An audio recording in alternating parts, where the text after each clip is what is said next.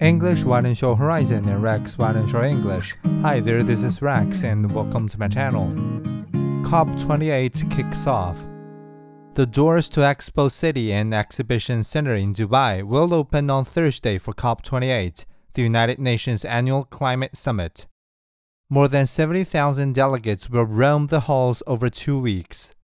Leaders of countries and businesses will hold the spotlight in the first few days keen to prove how much they care about global warming. Government negotiators will then try to translate those assurances into action.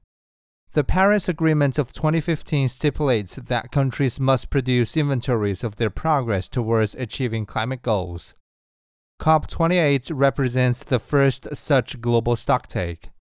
Most signatories will be told that they must try harder. A recent UN report found that no G20 countries are cutting emissions at the speed required.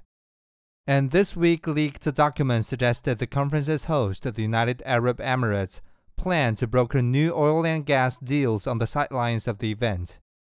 That does not build confidence that progress is near.